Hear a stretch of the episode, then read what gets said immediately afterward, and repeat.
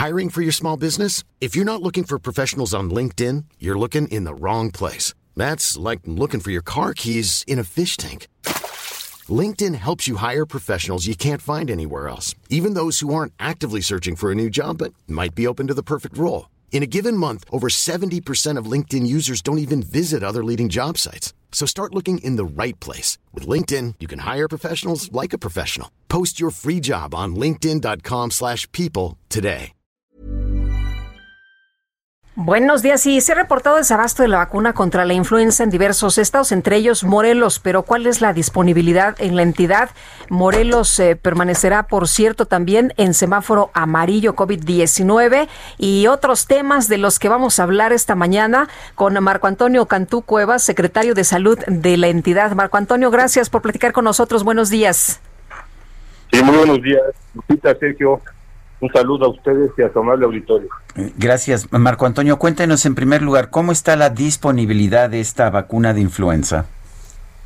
Con todo gusto. Bueno, miren, para empezar, la meta que tenemos sectorial en el Estado, sectorial quiere decir todas las instituciones, tanto federales como estatales, que conforman el sector salud, es decir, Servicio de Salud del Gobierno del Estado de Morelos, el INS, el ICE, y en ocasiones llega a participar la Sedena. En esta ocasión solamente serán estas tres instituciones.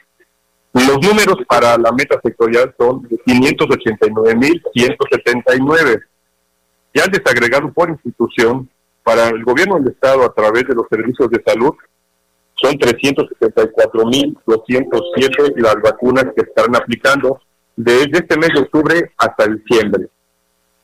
El Instituto Mexicano de Seguro Social tiene 174.972 como meta y el ISTE 40.000. De todo esto, eh, nosotros estamos aplicando ya hasta este momento un 25% que es la capacidad que ha llegado, el abasto que ha llegado hasta este momento se repartirá en tres periodos diferentes, recordando que toda la vacuna nos llega a través de la Secretaría de Salud Federal por el gobierno de México. La vacuna no se adquiere en los estados, llega directamente de la federación. Y hasta este momento lo que hemos recibido de la, primera de tres eh, abasto es de 25.5%. Esos son los números que tenemos hasta este momento. Pero, ¿qué significa esto, doctor? Que eh, si una persona va y, quiere ponerse la vacuna contra la influenza, ¿no la va a conseguir o sí? No, al contrario, sí la consigue. Empezando por la población vulnerable, que son los prioritarios. La población vulnerable son los niños, las mujeres embarazadas, las personas de más de 60 años de edad. Y tenemos vacuna disponible en todas las unidades médicas. Son 204 centros de salud los que tenemos en el estado y tenemos 10 hospitales. Pero está aplicando en los centros de salud. Tenemos vacuna suficiente en este momento. O sea, no tiene que llegar la vacuna para aplicarse en un solo día ni en una sola semana. Se va distribuyendo a lo largo de toda la temporada invernal primero vacunando a la población vulnerable, que también incluyó en este caso al personal de salud que pues está trabajando con la pandemia también y tiene que estar protegido contra la influenza. Y al mismo tiempo se va trabajando también aplicando la vacuna al resto de la población. No hay desabasto de vacuna, al contrario, tenemos suficiente y así estaremos el resto del año. La, la meta está calculada precisamente de acuerdo a la población que debe recibir la vacuna. Eh, señor secretario, ¿cuál es la situación de COVID? ¿Están, uh, están ustedes eh, en este momento en, en, qué, en qué semáforo, qué están esperando para, las próximas semanas? Con todo gusto, Sergio. Bueno, eso fue lo que comenté del, del tema de la influenza. Con respecto al tema del COVID-19 y el coronavirus SARS-CoV-2, te comento lo siguiente. En el estado, hasta este momento, se han estudiado 15.310 personas, de las cuales se han confirmado 6.575. Esto es mediante prueba PCR.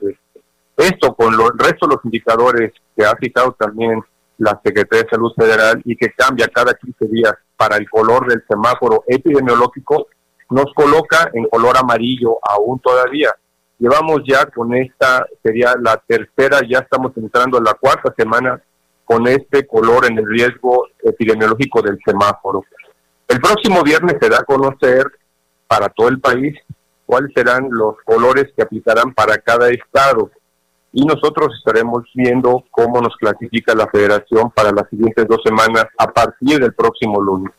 En este momento estamos en color amarillo, en una alerta epidemiológica baja, pero que no nos eh, debemos confiar ni debemos bajar la guardia porque esto no es garantía de que no podamos retroceder a un color naranja.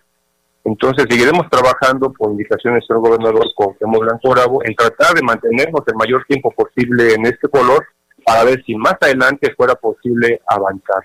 Siempre, repito, existe el riesgo de retroceder de acuerdo a los indicadores que marca el semáforo epidemiológico. Eh, doctor, ¿qué tan eh, fácil ha sido implementar las medidas eh, o las restricciones justamente sobre el tema de COVID-19 en un lugar que es tan turístico, en un lugar donde hay tantos balnearios?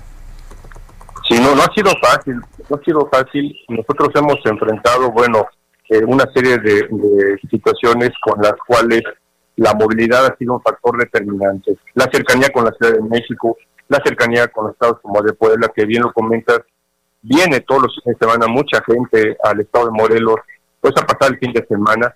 Hemos tenido que redoblar las medidas con los convoys de la salud, en donde participa la Serena, la Guardia Nacional, los servicios de salud, protección civil, invitando a la población y a los turistas a que usen lo que nosotros aquí en el Estado hemos designado como escudo de la salud y que tiene los siguientes componentes.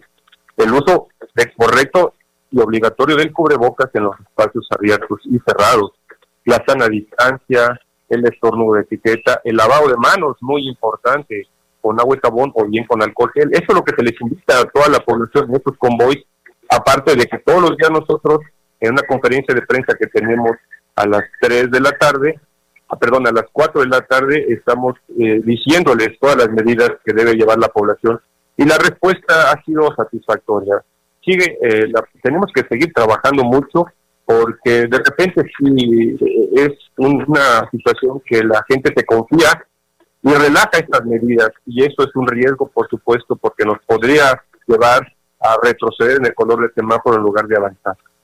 Bien, pues muchas gracias por conversar con nosotros esta mañana. Buenos días.